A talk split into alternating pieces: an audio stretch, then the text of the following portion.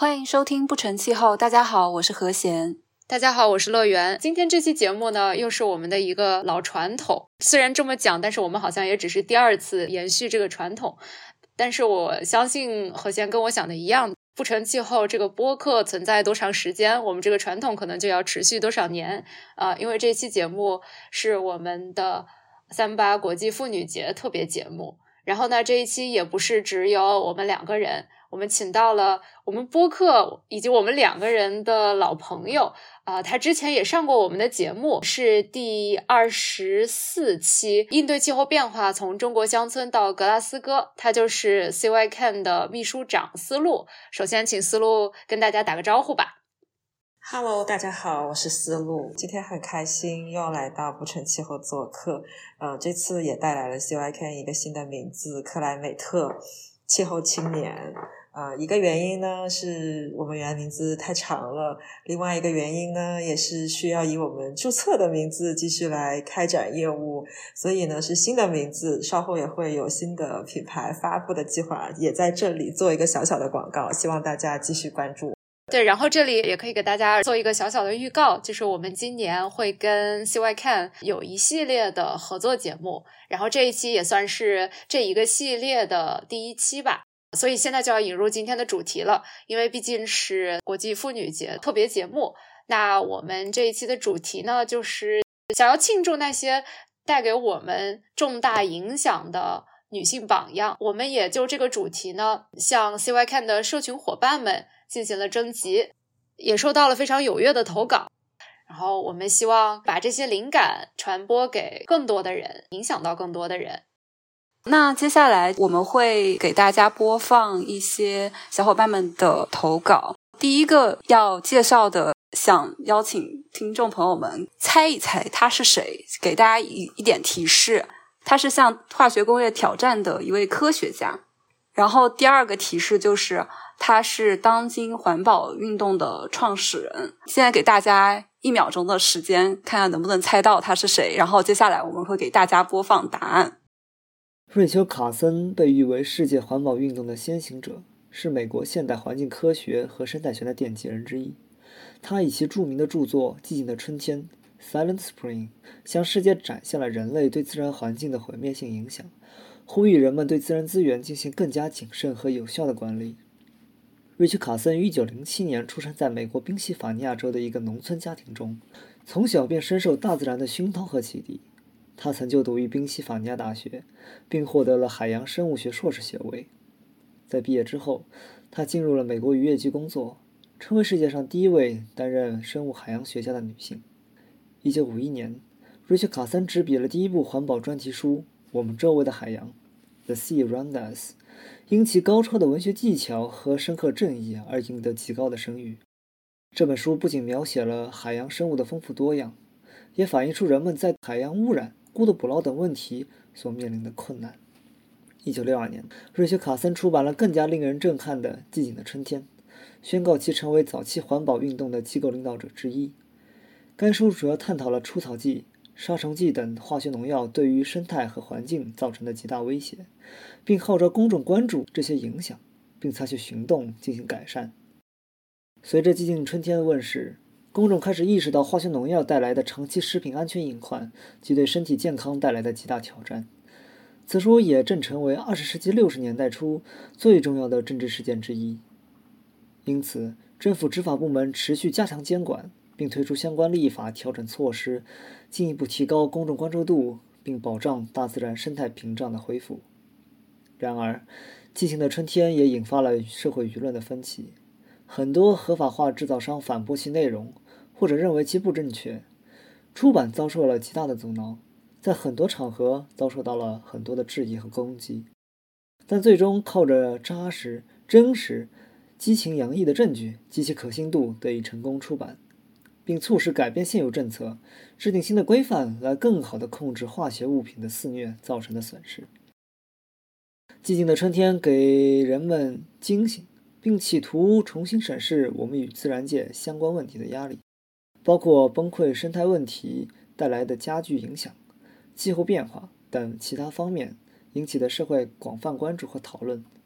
虽然瑞秋·卡森在失去二十多年之后，世界也不断爆发接连的污染、水资源枯竭、生物物种灭绝等很多恶性事件，但由此开端的全民讨论，乃至组成相关机构，能够使人们更加从容、更加理性的面对接下来的气候问题。刚刚这段投稿来自我们社群的宋浩，然后宋浩是去年的时候开始参与我们随手拍的活动，后来也加入了我们青年工作组。他去年参与的时候才读中学，因为我们收到了两封投稿，介绍的都是 Rachel Carson，呃，然后呢，我们把宋浩的投稿放在前面，就是因为宋浩对 Rachel Carson 整个的人生经历做了一个。比较详细的介绍。那接下来我们就听一下第二封关于 Richard Carson 的投稿。Hello，大家好，我是雪飞，很高兴这次能够来到不成气候做客。嗯，我想要介绍给大家的这位了不起的环保主义女性呢，是 Rachel Carson，也就是《寂静的春天》的作者。嗯，作为一名文学系的学生，我第一次接触 Rachel Carson 是在一道考试题上。这道考试题问我们被誉为生态文学三部曲的作品是哪三部，以及他们对应的作家。那么这道题的答案是梭罗的《瓦尔登湖》、Rachel Carson 的《寂静的春天》以及利奥波德的《沙乡年鉴》。这其实。像《瓦尔登湖》这种是名声非常大的，但是《寂静的春天》，说实话，我是真的没有读过。但是因为要考试嘛，所以后来还是去读了这本书。读完了以后，并且加上对于这个 Rachel Carson 的一些了解，我觉得的确他是很值得被大家铭记的。就是为什么他会被出成一道考题，它是有原因的。嗯，所以我来对他做一个基本的介绍吧。Rachel Carson 是一位海洋生物学家，同时他也是一名非常非常优秀的一个作家。他写过不少这个公众环境科普的作品，并且这些作品呢都是基于他自己的一个科研成果而撰写的。在他写完这个《寂静的春天》的时候，其实上是遭到了很多不公的评论的，并且这些评论很多是带有这种侮辱性的，尤其是对他身为女性科学家，她的性别这个这一点，就就很多人。对他的评价非常的带有这种人身攻击的属性，就是因为他在这本书里面在抨击农药的使用，而农药呢正是当时的一个社会大力发展的这样一种产物，然后就很多这种农药的代表商啊、政客呀，还有男性科学家呀，对他就是在侮辱，说说说白了就是在侮辱他，就完全是撇开他书本的内容的。科学性与否而去评论他这个人，对他这个人本身进行一些很侮辱性的一种言语攻击。其实我们可以在阅读过他的书以后来想一下，为什么会引起这样一种过激的反应？就除了说，呃，就是抢了别人的蛋糕，因为当时农药商是很挣钱的嘛。就除了这一点以外，这背后的逻辑到底是什么？就我想到一个点哈，因为我阅读了一些嗯不公的杂志对他的评论，以及他自己这本书里一些细节，我觉得我们可以从这样一个点来入手。比较常见的批评是说啊，杀虫剂的发明拯救了人类，让人类从荒凉的、充满虫害疾病的原始社会进化到了现在这样一种健康的社会。它基于一个非常宏大的叙事背景，在训诫说教，说 Carson 所操心的这些事情，相比起全人类的进步来说，就是微不足道的。这样，其实我们可以反观 Carson 的观点，尤其是我们在仔细的阅读了《寂静的春天》之后，会发现他的着眼点是很细微的，是生活化的，带着嗯细微感情对自然的哀悼这样一种属性。比如说，我们在这一章叫“再也没有鸟儿歌唱”，它引用了当地女性的一个日常观察记录。比如说，往年有哪些鸟？我们在出去散步或者说劳作的时候，其实这个场景是非常可爱的。但是自从大量的农药投放以后，这个鸟就不见了，这个鸟的数量就锐减了。这样以小见大的生活化的细节，其实就是学者我们在进行科研的时候的第一手材料。就像是说，他是在认清了生活真相之后，也就是情感被触动之后所从事的书写与为这个现象而发生，对自然保有谦逊和睦的态度，才是他所坚持的这样一种英雄主义。嗯，就像我们刚才说的，其实当时很多人在批评他，很多人在讽刺他，嗯，说她是什么大自然的女祭司，就是这种评论是很讽刺的。但是其实我觉得，我们转念一想，这种与远古自然神灵相通的责任心，其实正是。她强大智慧的力量，他从来没有说过他要顺从自然，他一直说的是我们要始终坚持与自然和睦相处。农药不是不能用，而是说你你的这个用的量要保持在一个适度的状态。但是那群攻击他的男性科学家和男性的呃这个商人或者政客，往往就是选择性的忽略了这一点，而觉得说他在歇斯底里，觉得说他在煽情，这样子的评论其实是很不公正的。那么我们。再转念一想，就是说，强加在女性科学家身上的这种傲慢的态度，以及用农药、用大量的农药去控制自然这件事，这两件事其实是互为隐喻的。而 Carson 是成了这样一种隐喻变现后的牺牲品。嗯，所以因为这样一个故事吧，我就想把这个了不起的作家，或者说我们说了不起的科学家，以及他的作品《寂静的春天》，以及他的其他的科普作品来分享给大家。嗯。就是想要在这个国际妇女节来临之际呢，让大家继续的记住这位了不起的 Rachel Carson。好的，谢谢大家。呃，上面这条投稿来自 CYCan 社群的雪飞，然后我们收到这封投稿，其实我们三个人都非常的激动，因为雪飞讲的真的是太好了，而且另一方面，我是觉得呃非常的惭愧。作为一个环境科学的学生，呃，其实 Rachel Carson 是我们都很熟悉的。之前和弦在开始留的这个悬念也说到，他其实可以说是很多现代的环境科学以及这种草根的环保运动的这种奠基人。我们是从一开始就知道他，然后知道《寂静的春天》这本书的，但是我也没有去读过这本书，因为我之前的想法是说，嗯，我们可能就是从事研究。现在大家看书专注看的都比较少，会看最新的这种呃文献。当时是会觉得说，那这本专著还是几十年前的专著，它不会有太多新知带给我，然后就这样忽略了。但这一次在准备这期节目的过程中，我就了解到，包括刚才呃宋浩和雪飞都有介绍到，其实 Rachel Carson 在从美国渔业管理局呃离开以后，他就成为了一个科普作家。然后他的书是非常非常的畅销的。其实他写的《寂静的春天》这个主题，就是农药对环境的伤害，其实也不是说只有他一个人当时关注到了。但是为什么他的这本书有这么大的影响力呢？嗯，其实也有一部分原因就是他的语言。当时有一个评价是说，他将科学的知识和诗意的语言结合起来。我也是看了这次介绍以后才觉得说。就是为了这个语言，我也应该去读一读这本书，特别是读一读原著。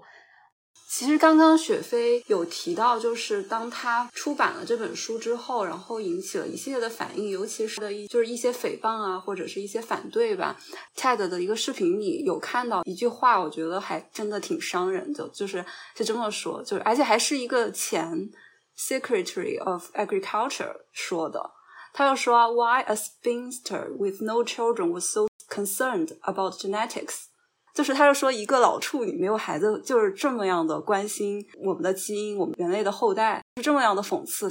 我很喜欢雪飞说的，首先他说这样的评论其实是很不公正的。然后他就说，强加在女性科学家身上这种傲慢的态度，以及用大量的农药去控制自然这件事情，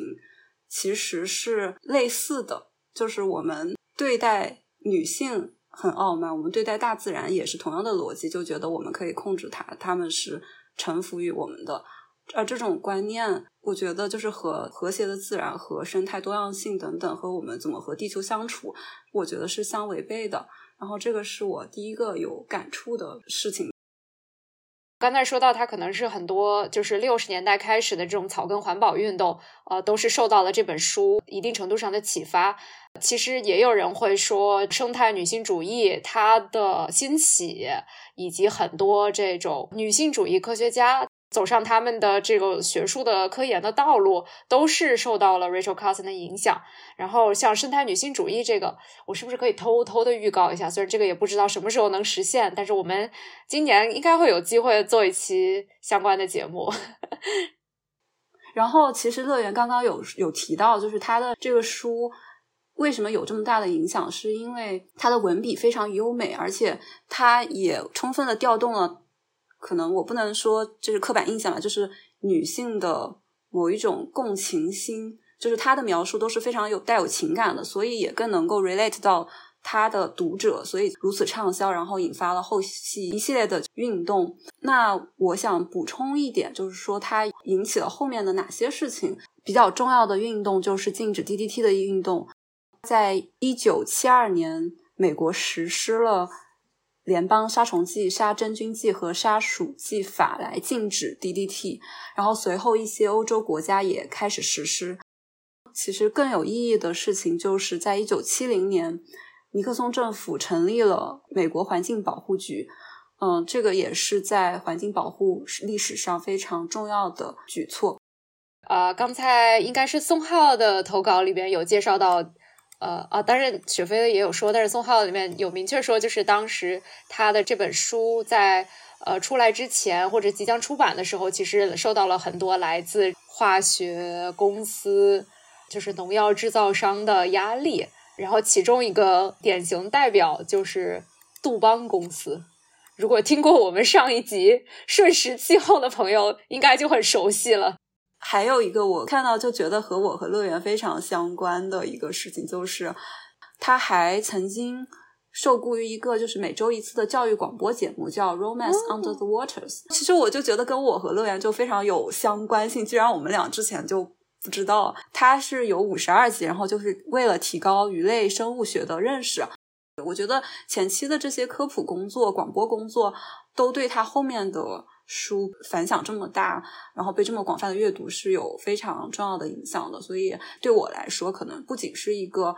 呃环保的从业者、科研上的嗯榜样吧，同时也是我做播客或者是科普方面的一个工作可能需要学习的一个很好的一个偶像。简单来说，就是我们俩需要好好学习语文，不然不然支撑不了我们现在想做的一些输出。听完了 Rachel Carson 的故事，呃，我想介绍的一位女性榜样，我觉得她和 Rachel Carson 一样，应该就是很多人心目中，或者是很多人真实的经历中。呃，对他们从事环境相关的，不管是学习还是工作也好，产生了很大影响的女性，就是珍古道尔博士。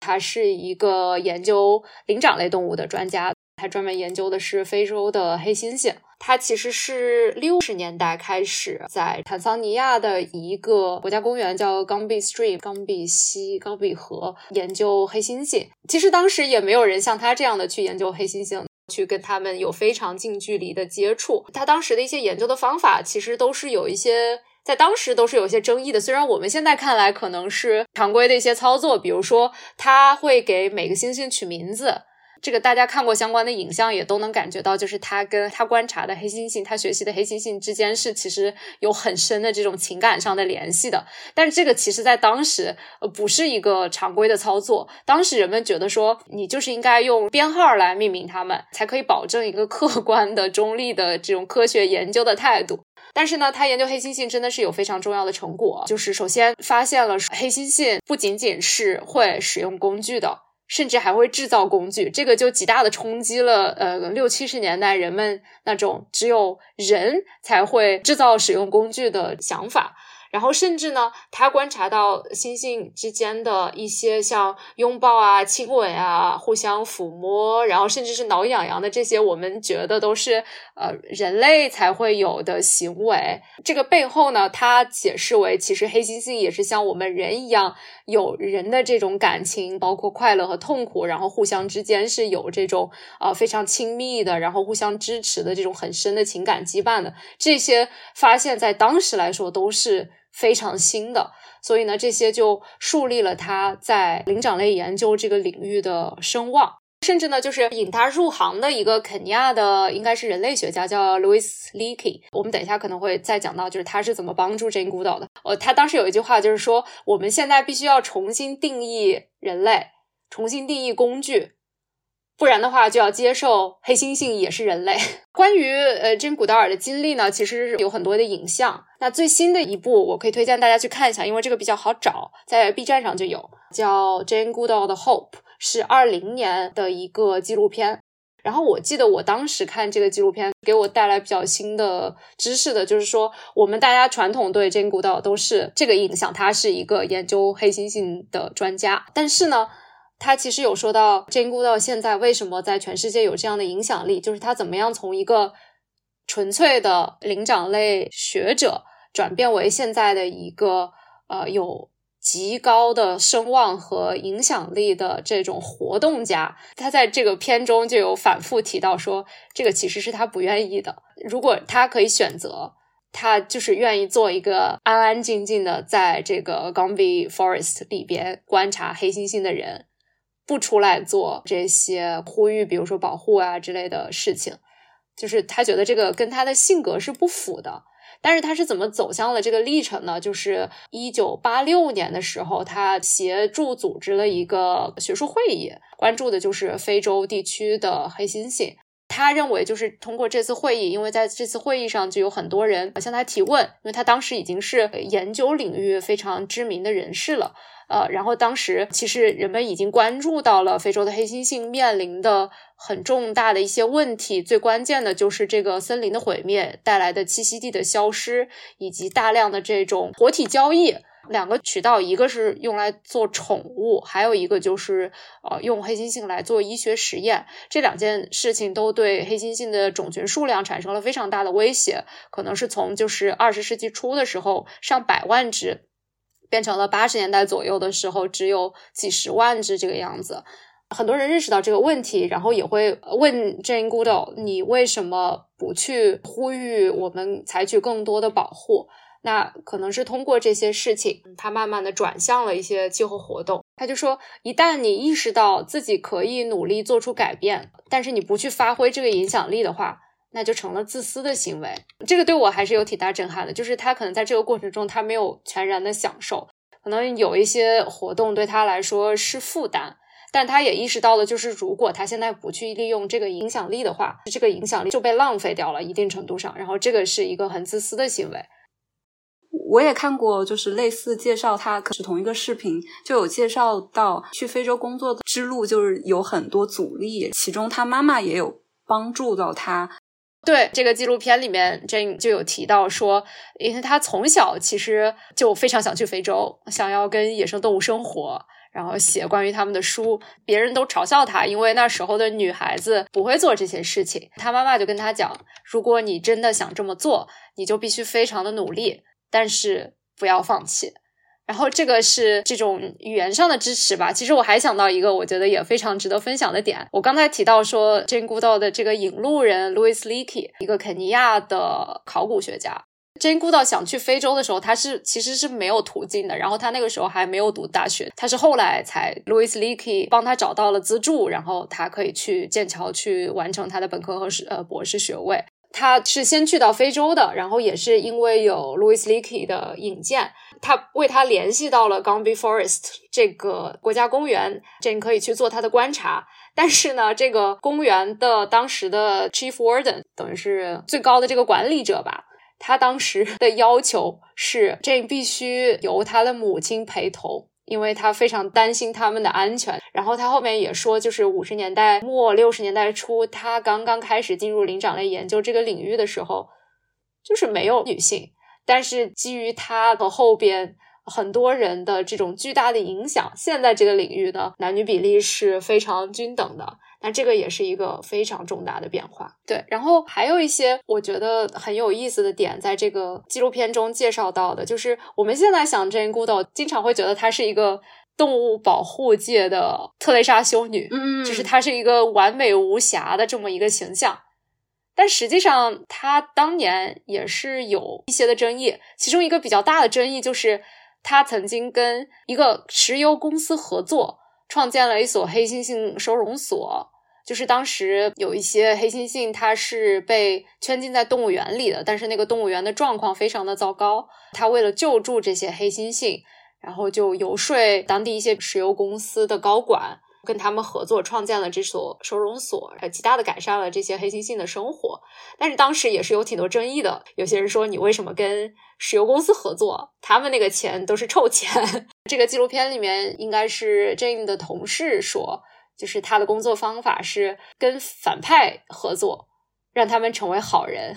我为什么说他今天的形象是一个就是非常完美无瑕的这么一个形象？那可能也是因为他本身的性格，以及他一贯的这种行事的方法，就我可能把它形容为一种非常温和的力量。比如说，跟石油公司合作，跟看起来好像不可能合作的人去合作，来达成一些事情。还有一个例子就是，之前呃，医学实验经常也会用到黑猩猩，这个也比较好理解，就是人们觉得说它和人类非常的接近嘛，它的一些免疫的反应，至少一定程度上代表人类的这个免疫反应。但是呢，因为其实正是因为黑猩猩跟人类很接近，所以其实你可能更能设身处地的感受到他们在经受一些医学实验的时候的那个痛苦。Jane Goodall 有去参观美国的使用黑猩猩的医学实验室，这个纪录片有一些非常感人的画面，大家之后可以去看。然后他是怎么说服这些人逐步减少实验用黑猩猩呢？就是 我觉得非常的厉害。他先放了一些在 Gombe Forest 的黑猩猩的生活的幻灯片，就是他们生活在一个国家公园里，过着自由自在、无拘无束的生活。然后又放了当下在参观的这个实验室里边黑猩猩的状态，生活在狭小的笼子里，被迫成为各种各样实验的这个试验品。当场的很多人就得到了触动，因为如果他们没有接触过野生的黑猩猩的话，他们可能觉得实验室的这些黑猩猩就是理所应当的，是要为我们人类服务的。但是只要有了这个对比，其实你可能不需要多说什么，就能给他们造成了很大的触动。这他认为，如果你想要改变别人的主意，争论可能是没有用的，你必须要触及他们的心。这个也是我想说的，就是他总有一种最温和的力量，最温和的方法来去实现他想要的这个结果。那乐园刚刚介绍了他传奇的一生，那其实我好奇的是，他是怎么样影响你，或者怎么样在你心中种下保护环境这种种子的？对，那可能要先讲。呃，Jane Goodall Institute 是一九七七年成立的，最初呢就是支持他在 Gombe Forest 做的这些灵长类的研究，现在已经发展成通过做黑猩猩栖息地的保护，来一方面保护黑猩猩，另一方面提高生活在这片栖息地上的人类的福祉。就是他们也做一些以社区为基础的保育工作，比如说他们有一个叫 Takari 还是 Take Care，就是应该它可以这两种念法都可以这么一个项目，不是一上来就教育当地的人，你们不能砍伐森林，你们要进行可持续的农业，这样我们才可以保护黑猩猩，而是他们首先了解当地人最关切的是什么事情，比如说他们需要清洁的可靠的水源，然后他们需要教育。他们先去做这些事情，然后通过这个，一个是改善他们的生活，另一方面也是我觉得做一些意识的培养，以及是增进这种相互之间的信任，继而就可以实现最终的这个栖息地和黑猩猩保护的目标。然后包括他们这个项目还会做的，就是跟我们今天的主题又有一些关系。这个项目还会特别支持当地的。女孩子们给年轻女性提供正确的性教育，还会为她们提供奖学金。然后呢，就是说到他为什么后来又成立了根与芽。初衷是因为这个影响力非常的大，所以他其实，在非洲，他跟哪个政要谈过以后，可能都能促成很大的事情。但是他也有说到，他面临的一个很大的问题，就是这个政要下台以后，可能这些政策就延续不下去了。他要再游说继任者，然后这时候他就意识到说，不仅仅是要接触这些现在在做决策的人，我要影响那些未来的 decision maker。所以就是要从青年人出发，这就是他在一九九一年应该是发起了这个根与芽运动。好像最初就是坦桑尼亚当地的十二个学生，他们就是去拜访了 Jane，然后探讨了一些当地面临的这种生态环境的问题。从一个十二个人的这种自发的小组，发展到今天世界可能几十个国家都有的这个从学龄前儿童到这种大学生的环境教育的社团。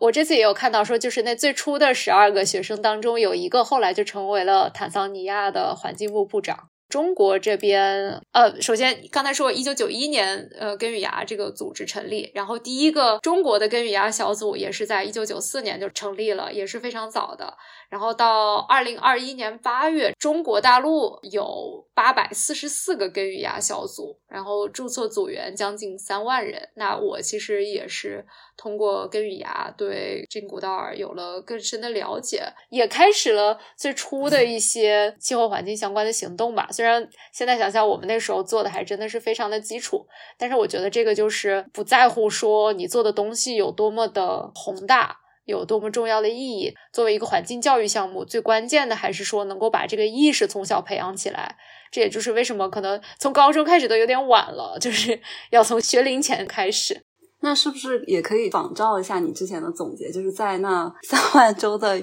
有一位，就是创立了中文的第一个气候播客。你把我抬得太高了哦！但是呃，我们这次还收到了关于另外一个女性榜样的投稿。刚刚思路其实有跟我们介绍，她最早走上这条道路，可能也是因为 Jane Goodall，因为参加了学校的这个根与芽小组。那我们接下来听一下啊这段投稿。三八妇女节之际，在这个特别的节日，我想跟大家分享一位乡村水环境发生的公益人物代表，他是无水团队的创始人，他叫。任小媛，第一次了解到小媛，已经不记得是在高中还是大学，只知道现在留给我的感觉，已经像是一位认识了很久的老朋友。只是这位老朋友，我从来都没见过，但是我很清楚的记得，是在一个叫《新闻周刊》的根正苗红的新闻节目上。主持人介绍到这位深深的影响了我的女性的时候。我第一次意识到，原来人可以这样活。女性可以既实现自我价值的同时，发出让大家关注女性的声音。节目结束以后，我认真的去收集资料，了解了他的成长历程。从许多项目参与者的支援经验，到去实地走访乡村居民饮水质量情况，他最终决定去进行公益创业。团队最开始的愿景是解决乡村水环境的问题，在这个初衷下，他们做了许多调研，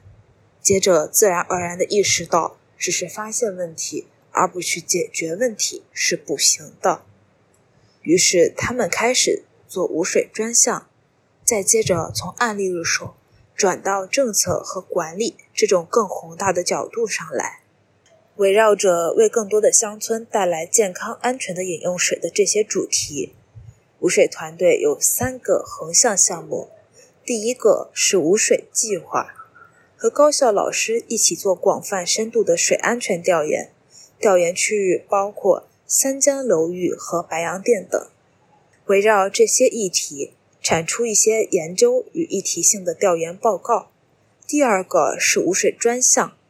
切实落地方案，发现一个问题，落地一个问题。在过去几年里，在十几个村子里，无水团队给村民们提供水站、水池、蓄水池等硬件设施的落地，实地的解决具体问题。第三个是无水地图，它既承载着无水专项的行动，也承载着无水的调研。如果想看到工作进展，可以通过地图查阅每一个项目点的进展。如果想深度参与无水计划的调研工作，可以通过小程序的问卷参与其中。发展到今天，无水团队已拓展出一百多支专业的合作队伍，项目涉及一千余乡村，分布在全国二十三个省份。长期以来，女性在职场上一直承担着被动的环境压力。研究表明，因为长期的社会角色以及孕育后代等原因，女性的确会更加聚焦于关注未来的议题，比如教育和环保等。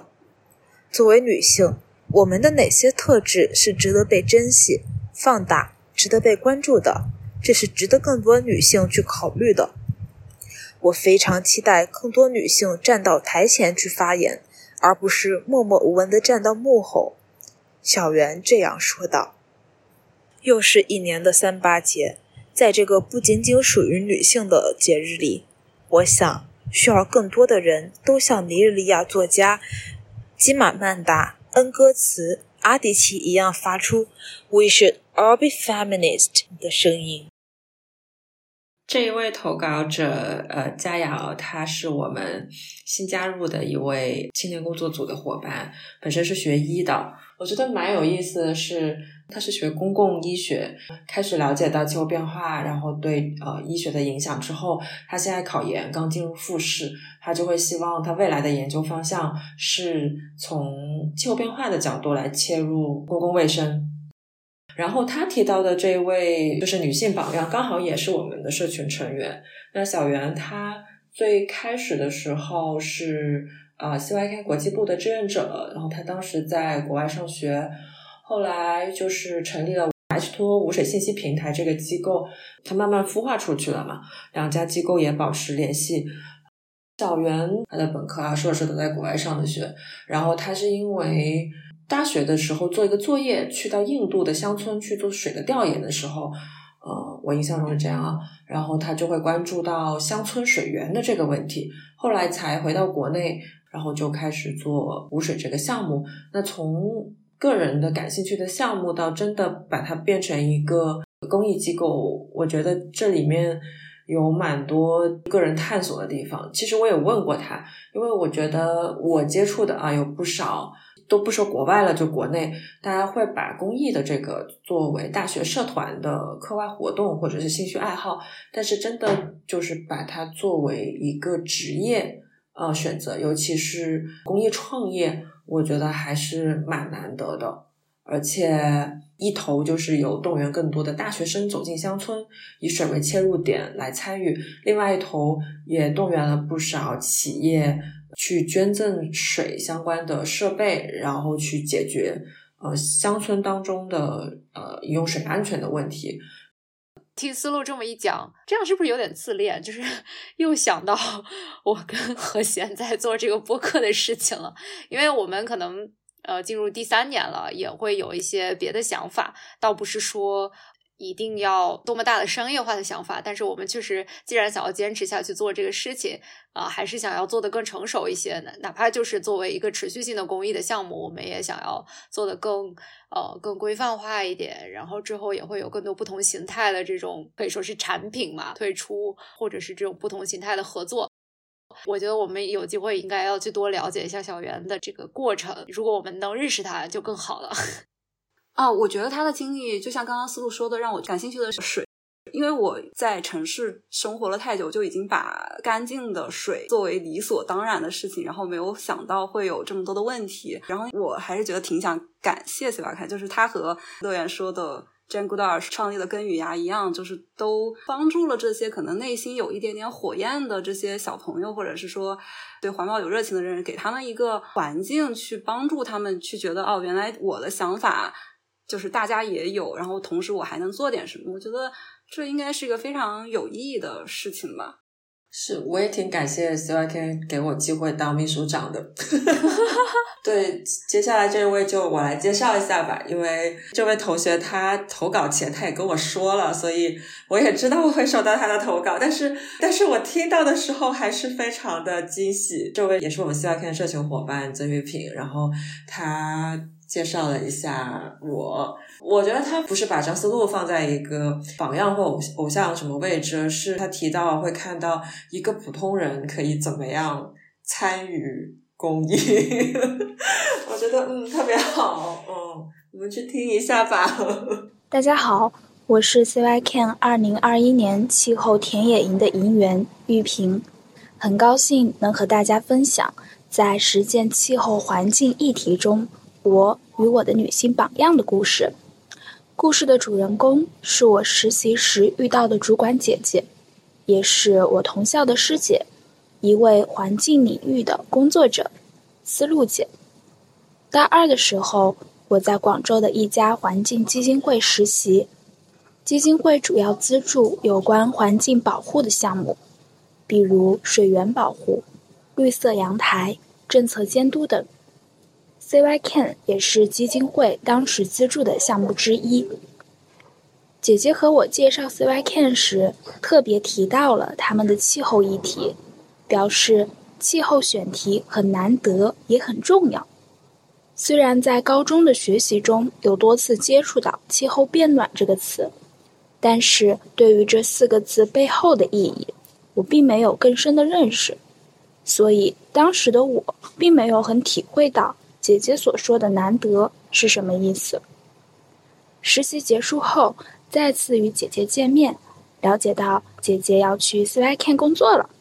要投身于她认为很重要的气候议题中了。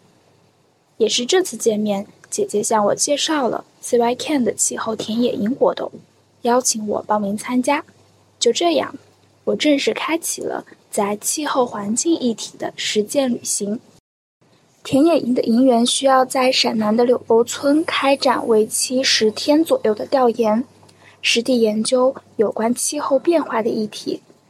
因为营员有不同的专业背景，比如我本科学习的是法学专业，并没有系统接触过气候研究课程，所以 CYCan 组织了不同领域的老师带领我们线上学习。学习基本的气候知识与田野调研技能。通过这段时间的知识输入，我了解到气候议题不仅仅是狭隘的气候变暖，会涉及更大的研究范围。接触到国家当时最新的政策——碳达峰和碳中和，学习应对气候变化存在的两条路径：减缓与适应。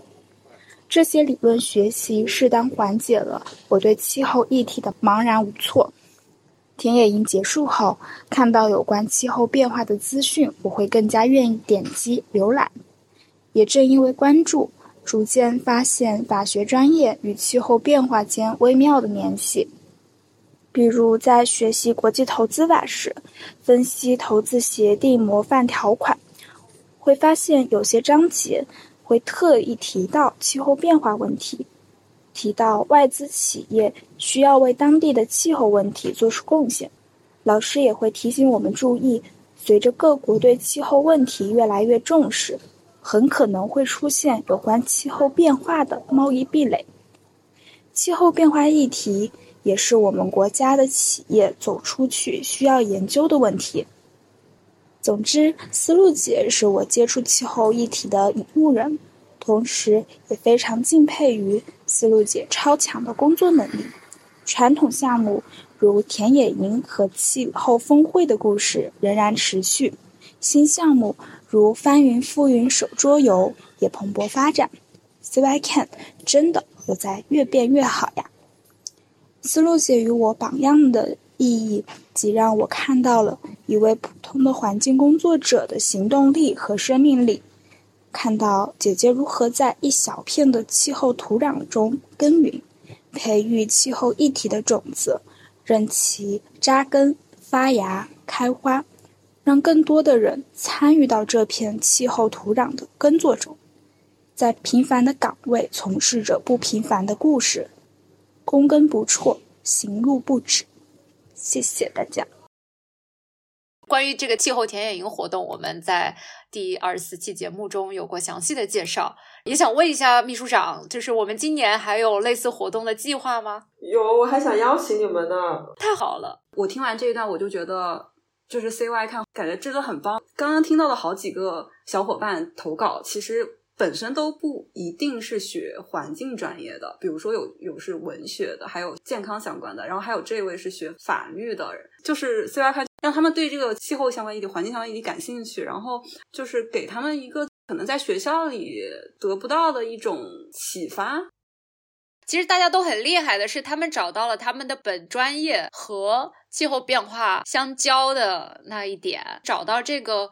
你跟自己的专业、跟自己的本职工作的相交点，对于真的要采取行动、开展实践来说，我觉得可能是非常有意义的，因为你就更确切的知道你可以怎么做了。那你们的发现好敏锐，我都没有想过这个。真的，因为的确，你看雪飞他是从文学的角度，佳瑶是呃公共医学的、公共卫生的，钟浩我忘了，好像是学食品安工程的，然后这玉萍是学法学的。那那我们这今天的样本都很棒啊，就散得很开。我觉得你们也很棒，你们也影响了很多年轻人。真的，你知道我现在我我现在这位同事就全职的同事，他就说当时就是听了我们那期节目，觉得 CYK 很棒，就很想加入。对这位小伙伴，就有没有什么要分享的吗？其实，在我的角度，我会觉得他也给我提供了很多支持。我上一个工作的地方在一个基金会，然后他来实习的时候，我记得有一次是一个节日吧，然后他会专门给我准备礼物，就很可爱，就是有些小糖果，会写一个信，然后会在这个信里面去说，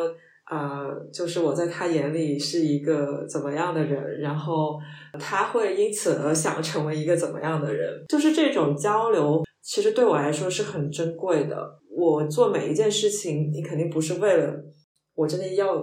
哎怎么去影响和改变他我才做的，而是觉得哎把自己一些相信的东西愿意分享给其他人，哎刚好那个人接收到了，而且他觉得哎这个很不错，嗯，然后我觉得我自己呃本身也是会有受到很多人的支持和帮助，包括呃为什么选择这个工作，然后为什么会就是愿意从。会到一个一线的 NGO 工作，我觉得这个跟商业领域有一点点不一样。商业领域有一个路径是，就是刚毕业先去投资基金，去读够一百份以上的商业计划书，然后你就出去创业，嗯，然后你去做一个很厉害的呃 CEO，这这是一个路径。但是在公益领域，我观察到的。大家所谓的往上走啊，更多是说啊，因为你做公益领域嘛，就很草根，要做一线比较辛苦嘛，工资也比较低，也没有保障，筹款也不是很顺，也不一定很顺。所以，哎，如果你是从一个公益机构、一个草根一线的机构，哎，往基金会走，或者往慈善会走，然后甚至哎，读几年之后再去国外读一个书，然后进入到国际的这种 NGO，最好还是在总部，会觉得哎，这是一个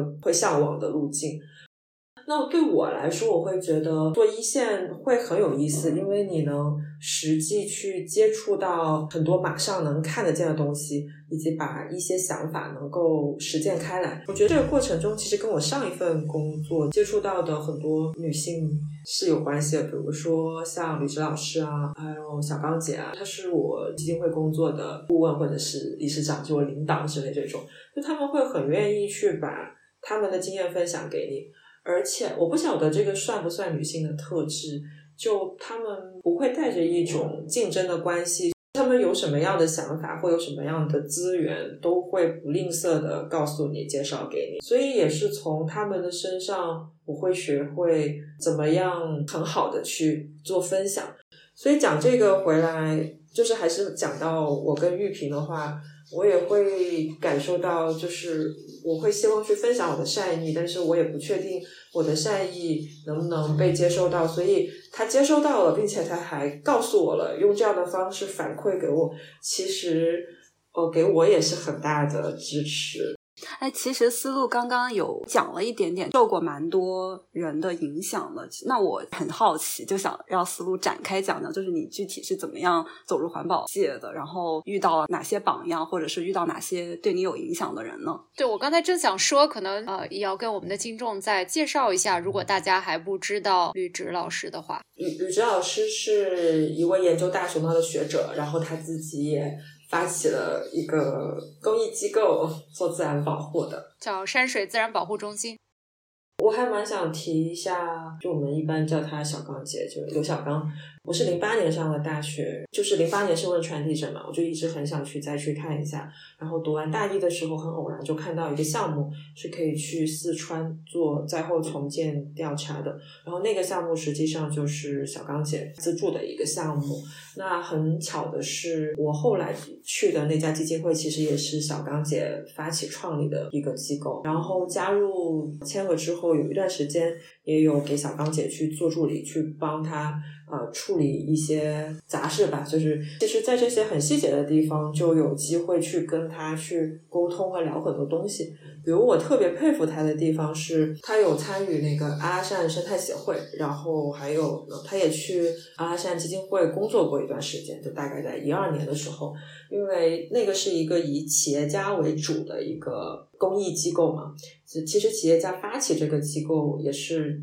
其中有一个目的啊，就是想哎，我们这些企业家怎么去做环境治理。所以他非常看重治理，所以可能有时候，嗯，这些会员们会就着一个事情去讨论、去吵架，嗯，然后有时候能讨论下来，能达成共识，有时候呢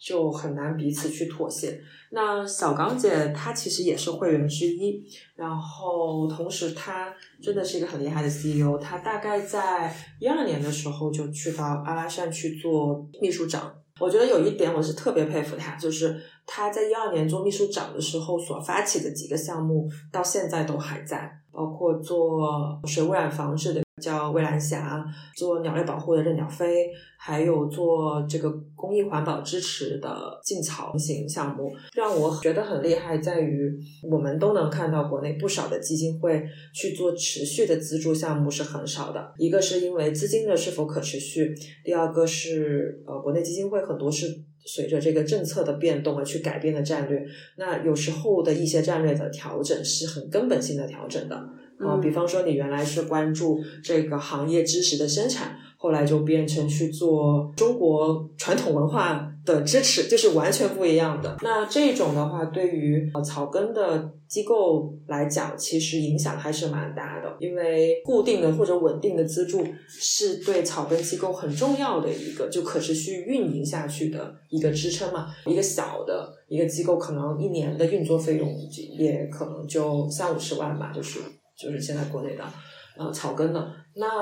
你如果一个基金会，你的方向又很不稳定，然后动不动就变，呃，那对这些机构的影响是很大的。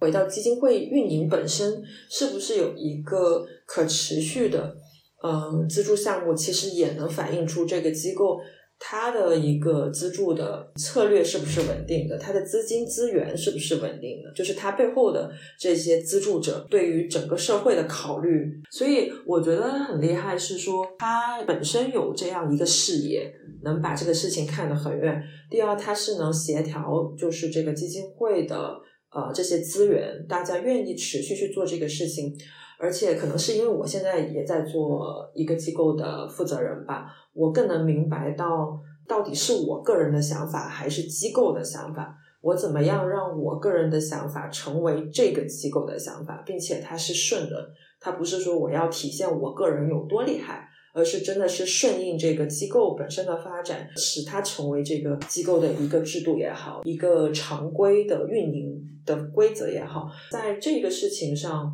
我觉得他是非常厉害的，所以我跟他的交流里面，比如细节到我会问他是怎么样去呃团结更多人，也会有宏观到比如说一些职业啊或怎么样的选择要怎么选，所以我觉得确实自己嗯在这个一些选择上是有遇到很好的前辈在给我支持。但是我也有一个小小的点啊，就是因为讲到榜样嘛，其实榜样会影响我们。因为我有被小刚姐质疑过，然后那段时间我会非常怀疑自己，我会觉得是自己不足。但是后来我觉得榜样也有它的局限性，所以希望各位在听这个榜样的建议的时候啊，要保持理性，正确认识自己的好。对，就是其实我想说，对我影响的人。跟思路说的有一些类似吧，就可能不是说一个人。这个题目是我和乐园想的，但当我自己回来发现要回答的时候，我就觉得，诶，我好像进入这个行业，并不是没有哪一位明显的女性科学家或者女性环保主义者给了我特别大的影响，然后我决定投身这个事业。然后我就想啊，这怎么办？然后一直到今天早晨我散步的时候，然后我才意识到，其实那些影响我的人，可能就像。呃，我读过的书一样，就是我可能不记得我读了什么书，但是那个书已经变成我身体的一部分，或者也像我们平时看到的那个广告一样，那个广告它的作用并不是让你看完了立刻就去买，它只是给你一个洗脑的作用，然后让你觉得某一种生活是好的。其实那些我可能接下来要提到的这些女性的影响我的人，就是她可能在那个时期，我跟她的某一些互动，然后影响了我人生的轨迹，但是我自己可能是没有意识的。我希望我说的话，可能也让大家发现，咦，怎么会有这么多女性，就是对自己有影响？第一个对我有影响的人，其实就是我妈。嗯，因为从我很小的时候，我妈就是经常会带我去爬山，就是她是让我第一个接触到大自然，然后认为大自然非常非常好，让我体会到大自然的美。在不同的季节，我们会在山上做不同的事，有的时候是摘花，有的时候是搬笋子，有的时候是。呃，去农场就摘桃子或者是西瓜，跟大自然接触，对我来说人生非常重要的一部分。可能几年前吧，我在家里有住过一段时间，在我妈的强迫下，然后我就跟她种了一段时间的地。所以，就是我妈是一个就是逼迫我走向环保这个大坑的第一个引路人。然后，我觉得我的经历也非常有意思，就是我上学的时候，所有的领导都是女的，就比如说。我在本科大三的时候，在化学院，那个院长当时呢，他还是教我们呃物理化学，每次都是早晨第一节课，也就九点钟。然后那个时候我又住的比较远，经常会错过第一班 shuttle bus，然后就会迟到，基本上。那学期前半部分的课都没怎么听，就是你迟到又不好意思坐到前面，所以就基本上坐最后一排，然后又不太能看得见，也听不到什么。直到有一天，当时课上会有一些 tutorial，然后就去参加了他的 tutorial，所有的那些国外的学生都非常积极。然后我是属于那种本来也没怎么学，然后连问就问问题就觉得自己可能问的比较愚蠢，或者也无从下手，然后他就跑过来就是。对我说：“他说啊，you are very quiet。”然后就说我很安静。然后说你有什么呃问题吗？然后我就很害怕。然后就但是还是说了我就是哪哪不懂。然后他就几乎把课跟我说了一遍。然后从那一天之后，我觉得我通了，就是我把前面的内容可能都搞明白了。然后之后上课的时候可能也能够跟得上。于是我觉得我的物理化学是在我所有化学中成绩算是比较好的吧。而且以前以为的院长都是那种，就是穿的很严肃，然后男的，然后让人觉得非常有距离感的人。但是如果你看他的样子，跟他接触，你完全不会觉得他是一个院长，你会觉得他就是一个隔壁家的呃奶奶的那种亲切的感觉。嗯，这个是对我后面能够活着毕业以及。呃，继续留在化学院，还能够去在那读了个博士，就是对我来说就是非常不可思议的事情。然后他也在默默的影响了我很多年吧。当时我们学校其实还做了一个非常酷的事情，就是在我们学院三百年的时候，在图书馆做了一个展览，就是我们学院所有的女性，她们就有拍视频。那些女老师平时就上课就感觉光彩照人，结果没想到她们都在视频里经常会说。嗯，我觉得作为女工作者非常难，就是我要带孩子，或者我要干什么家里的事情，但是我还要额外的努努力，让别人不觉得我是这样，我没有比男性差。然后当时其实给我震惊还蛮大的。另外一个就是我后面研究所在挪威有一些合作项目。合作的就是主办方的领导，其实也是一位女性，而且她也是打破了我的刻板印象，就她是一个很年轻的女性，然后领导一群男性，而且很多年纪比她大特别多。我们开会的最后一天，她甚至把她的孩子也带来了。我们在搞一个报告，就在她孩子的那种捣乱的间隙中，我们就完成了这个会议。领导的部分就说到这里，那其实。很多是我平时就是工作中遇到的一些女生，她们对我也有蛮多的影响的。其中有一个女生，她算是我的学姐。首先，我很喜欢她，是因为她是我们周围的学姐中最愿意帮忙的人。就每一次你给她问什么问题，她都会非常快乐的去给我帮助。她也是一个积极分子。比如说，我们当时在学校是这样的，就是学生可能分几类，有一类是欧洲的，他们走的是欧洲的项目。当时欧洲呢跟英国就签了很多很多协议，就英国的和欧洲的都是同等待遇，然后他们就会去参与各种各样的他们的项目，然后包括他们学费啊什么都是跟我我是属于国际生，就是跟他们不一样的。然后那个女生她是来自美国的，她也属于国际生，然后她就可能联合所有的国际生，然后就写了一封邮件，或者是干了某些什么事情，就是去就说这么样做是不公平的。我当时也非常惊呆。很多时候就觉得我去别人那上学，然后我就去好好的去把学习学好，分欧洲和国际学生这种以及课啊，有一些东西 training 啊什么不一样，在我看来这是一个呃我没有想过的事情。然后，但是就他可能就教会我一点，就是说我们要经常去看一看我们的体质。是否就是真的是合理的，而不是说所有的事情都说我自己做的对不对，我自己做的好不好？然后他还跟我说了一句话，大概中文翻译就是“会哭的孩子才有奶喝”，激励了我以后很多时候遇到问题不会说很严厉的去反，当然有时候也会反省自己的问题，但是也会想到可能。某一些东西本身的存在就不一定是正确的。然后另外一个师姐呢，她本身是我们都是做大气模型的，然后但她后面就转向了，去了医学院做了一些跟医学健康数据分析的事情，然后还写了书。然后我当时就很羡慕她，就就问了一些情况，然后她就说：“她说我每天都在 fight。”我说：“为什么？”她说：“比如说。”你跟一个比你更有名的男学者在写书，他就想把他的名字放在第一位，所以我就要跟他 fight，才能够把我的名字放在前面。这个也也有点打破我认知，因为我觉得，如果我跟一个比我年长、比我有资历的人合作的话，就是我可能会以尊敬他为主，而不是想到让我自己有 credit，甚至我会羞愧，就觉得。我有什么资格去做这件事情？但是可能去年我们有讨论过这个问题，就是有时候女性科学家，我们说历史上存在的很少，可能确实是少。还有一方面，就可能是他们的成果没有被我们看到，没有被我们讨论到，或者是他们由于各种原因就没有办法把他们的名字写上。所以这也是这个学姐给我的一个启示吧。说得好。女性的确更习惯去反思，下面这个就是放飞部分。我最近在学习怎么样用男性的思维来看待事情，然后慢慢学习的过程，真的发现就是会轻松很多。所以虽然这个仿佛是走了另外一种极端，就是呃，比如说遇到一个事情，然后别人说一下你，特别是中国女性啊，就会马上哎，这个是不是我没有说对？我是不是不该表达自己的意见？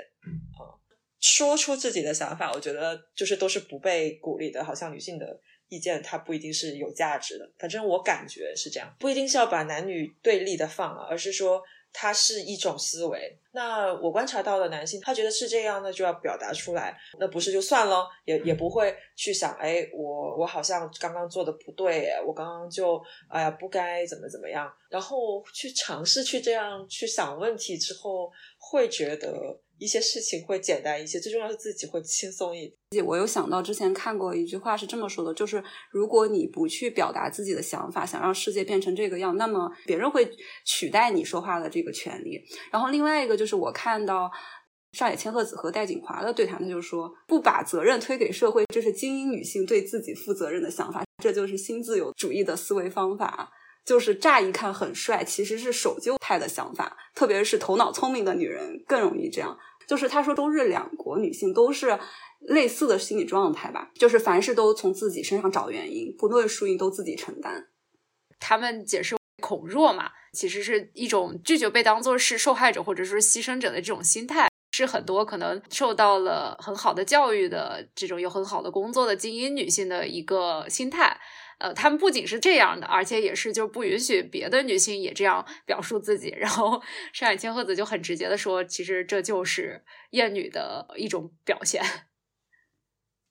我其实也是某种程度认同吧。其实我在表达的时候会比较谨慎，在于。呃，不，不是把男性和女性放在一个对立的位置上，但是的确基于我们普遍的认知来讲，男性和女性都会有一些分别的，大家惯常认为就是这样的。那如果抛开这个前提的话，我其实是认可的。包括跟同事啊朋友讨论，其实也会看到有一些女性身上会，我们会说，嗯，她有点精神男性。那其实精神男性说白了就是特别的慕强，特别的要去竞争，会看不起弱者。所以我觉得刚刚那个点，其实我是认可的。但同时，其实也会开始去讨论，呃，脆弱它能不能是一个中性词？它能不能不是一个负面的词？它是一种很自然的一一个状态。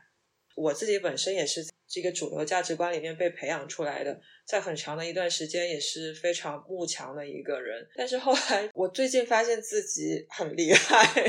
听上去很骄傲，但是真的，我原来我不认为自己厉害，是我需要从别人的身上去。得到一些对自己的认可，嗯，并且即便别人说，哎，思路，我觉得你这个做的真棒，我也会觉得不确定，就是觉得，哎，这是真的吗？好像他越说我厉害，我越不安，我觉得我没那么厉害。最近是，其实也是跟一个呃很好的女性朋友，就是我们一起做桌游单元副语手去聊的时候，聊到了，我说，哎呀，就是有一个事情啊，我本来期待这个某某某他能够，嗯，是这么这么做，结果他没有做到。然后这个朋友就很不经意的说了一句，他说：“呃，其实思路你会比大部分人都厉害一点了，所以如果你用自己的思维去这样要求别人，对别人也是不公平的，然后你自己的心态也会很不好。”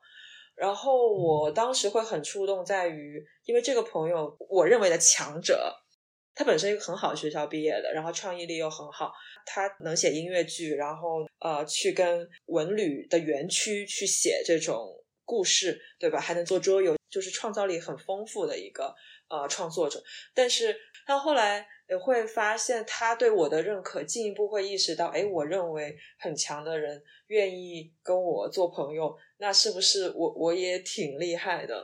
呃，最后体现在我身上的这个状态，并不是说我觉得自己就是站在巅峰的那一种，而是我会更加的自信，就是对自己更加的确定。我会觉得，就是我不需要找一个权威来对我进行认证。就像刚刚讲的，就是跟我信念相同的这些朋友，他们愿意和我继续做朋友，或者愿意跟我讨论事情，或者愿意跟我一起做事。就像你们啊，我我觉得你们两个也超厉害，所以就是之前找你们去聊有没有可能去做一些合作啊什么的，然后你们都会很快的答应。我当时会想啊，有点真的吗？嗯，这是天上掉下来的馅饼吗？就是会有些不安。但是慢慢我会觉得，哦，其实如果是大家信念相同的朋友，愿意一起来做一点事情，这个挺好的。进一步其实也会给我自己带来一些信心和支持。然后我觉得这个过程其实我成长还蛮大的，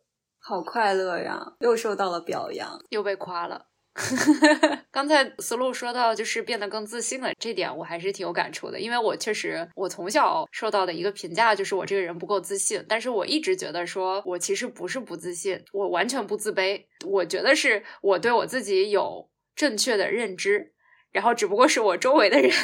可能有一些些自信了，显得我不自信了。但是其实我之前是比较满意这个状态的，但是现在也觉得说，其实我还是可以要更自信一点的。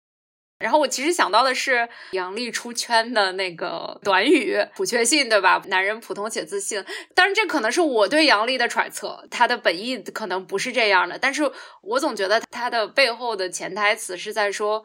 其实希望更多的女生可以。普通且自信，我也认可。我现在就经常提醒自己要普通并自信。说到这个，我有点想回到环境这个主题上。比如说，说到大自然的话，我们会说它普通且自信吗？我觉得好像普通其实就是我们想象出来的一个概念吧。就是我在很多标准化的人中，我是一个普通的，或者是我是一个更好的，我是在顶端的。其实这个。评价标准本身就是一个某一些有权利的人定义出来的东西。其实我觉得它本身就不存在的。就是如果是大自然的话，每一个花花草草都是有它自己的美，它都是很自然的去生长，然后有它一片天地，然后它不会说想要变成像花架上所有都一样的塑料花。它是一个真实的花朵，它会有脆弱的时候，它也会有特别美丽的时候，然后它也会有跟周围的草小草或者是大树有组成一个画面的时候，然后它也有独自晒太阳的时候。可能因为我学社会学啊，我会觉得一定会有社会化的一个过程。所谓社会化，就会有一个这个社会所共认知的一套呃价值观啊、伦理啊、法律标准啊等等。所以它真的是很很难做到，就是大家随意生长，那这样社会也会乱掉。一方面，我是能看到，就是目前起码在我们的社会里面，这个主流的价值观对于女性价值的这种不那么的重视吧。会看到它的一个弊端。另外一方面，我觉得一定会有一套这样的东西在的，否则的话，那么大一个社会它会乱套的。所以常常是在想，有没有可能有一些另外的方法或者力量或者是机制能够平衡，就是小到个人之间，比如说对于女孩子的支持啊、陪伴啊，有一些制度上的优化也好，或者是人和人之间互相鼓励也好。大到在制度上本身改变，特别是价值观的层面有一些改变就更好了。我自己其实是承认，就是社会化的这一部分，因为社会它很大，要有要协调很多人，然后每个人都千奇百怪的，它可能必须真的得有一个主流的东西在规定一些基本安排。那你的意思是说，呃，就一定会有，比如说主流对所谓非主流的，嗯，一定程度上的压迫。是这个意思吗？在我看来，它不一定是压迫，它可能会有一个主线，主线会体现它的主要的价值观。我我我肯定内心不认可任一方对另一方的压迫，但是它肯定会有一个选择。比如说像人类学会研究啊，比如说如果在一个社会里面百分之九十的人，他可能都是身体有残缺的，那所谓的一个正常人，他是一个少数小众的。所以我觉得任何一个社会里面，它肯定都会有它主流的一部分。尤其是公益领域吧，就会想，那我对于这种少数的弱势的，怎么样去支持他们？以前在课堂上会问老师一个问题，说，那是不是我就一定要为这个所谓的弱势去发声啊？因为有时候这个弱势在提到自己的一些想法或者他们想追求的东西的时候，我也不一定认可。后来老师就说了一句，我现在都印象特别深，他就说，你不一定要帮他发声。但是你要努力让弱势的这个声音有足够的机会或力量去跟主流的声音去对话。那无论这个结果或者争取到的东西是怎么样的，他可能也不是这个阶段去想的。这个对我的触动其实还是蛮大的。即便是这种对话，它的前提还是有一个主流的声音和主流的框架在真实的世界中。肯定啊。我觉得真实的世界肯定就会有的。我也同意你说的，就是真实的世界。但是我自己的就是理想状态，我肯定是不喜欢这种要顺从某一个框架。其实去年录这期节目的时候，对我的变化也特别大，因为我之前就觉得我自己是女性主义，直到我看了，因为要录节目就看了那个李银河的那本书，然后我就发现我就不是。你为什么就不是了？就我发现我不是任何主义。他有一章就介绍各种各样的女性主义，我认可的那个主义，在那个书叫后现代主义。后现代主义它就是反对任何主义，他就是觉得没有什么是宏大叙事，没有什么是理性的，没有什么是 generalized 的东西，所以其实就不承认任何理论什么的主义的出现。我就觉得每一年录这一期节目都会有给我在这个方面有很大的改观和提升。我其实也一直在思考，我可能会更倾向把自己的信仰定义为是一个万物有灵者。其实我是很认可何贤说，在一个自由的或者是一个很开阔的这个世界里面，每一个就是生命它都会有自己的一个生长的机会。我觉得这个其实是我更相信的东西。对我来说，可能最基本的女性主义就是可能每个人都拥有。选择的自由，就是你可以选择成为一个弱者，所以我我我觉得好像跟你们俩说的并不矛盾。刚才何先生说了，可能每一年录这一期节目都会有一些新的想法，我其实也挺有共鸣的。就是随着我们播客以外的生活的变化，以及我们在读到的这些书，可能我们的想法也会不停的有变化。包括我们刚才又提到了上海千鹤子，然后我们这一期节目录的两个星期以前。其实是上海千鹤子和北大女生对谈的视频，在网上还是引起了呃很大的这种讨论。就是做这些节目，然后它一定程度上能记录我们不断学习、思考的这个过程，以及我们自身的认识的这种变化的过程，这个本身很宝贵。至于我们自己的认知，它到了一个什么水平，说实话，呃，我可能又在反思了。反正我是觉得我不行。我们做这期节目也不是要给我们的听众传播什么女性主义的思想，但是就是记录这件事情本身，我觉得就很有意义。我也觉得很有意义。预约一下，要不思路你明年继续来。那观众可能会烦的，换你一个人呢？那我肯定是很愿意。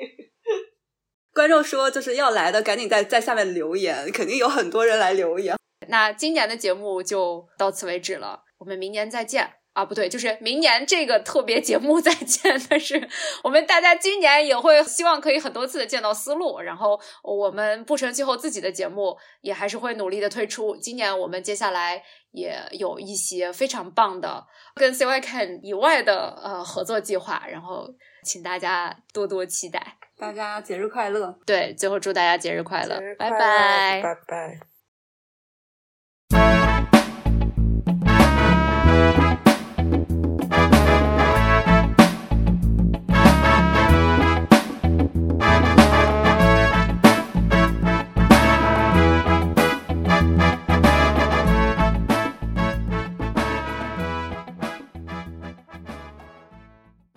感谢收听《不成气候》（No Such Climate）。不成气候是一档广泛的关注气候变化、大气污染等大气科学议题与时事热点、社会生活的相焦点的播客。如果你喜欢我们的播客，请在苹果播客给我们好评鼓励，也欢迎在小宇宙、喜马拉雅、荔枝播客、网易云音乐、QQ 音乐等平台与我们留言互动。直接联系可以私信我们的公众号或微博“不成气候 No Such Climate”。或发邮件至 no such climate at gmail dot com。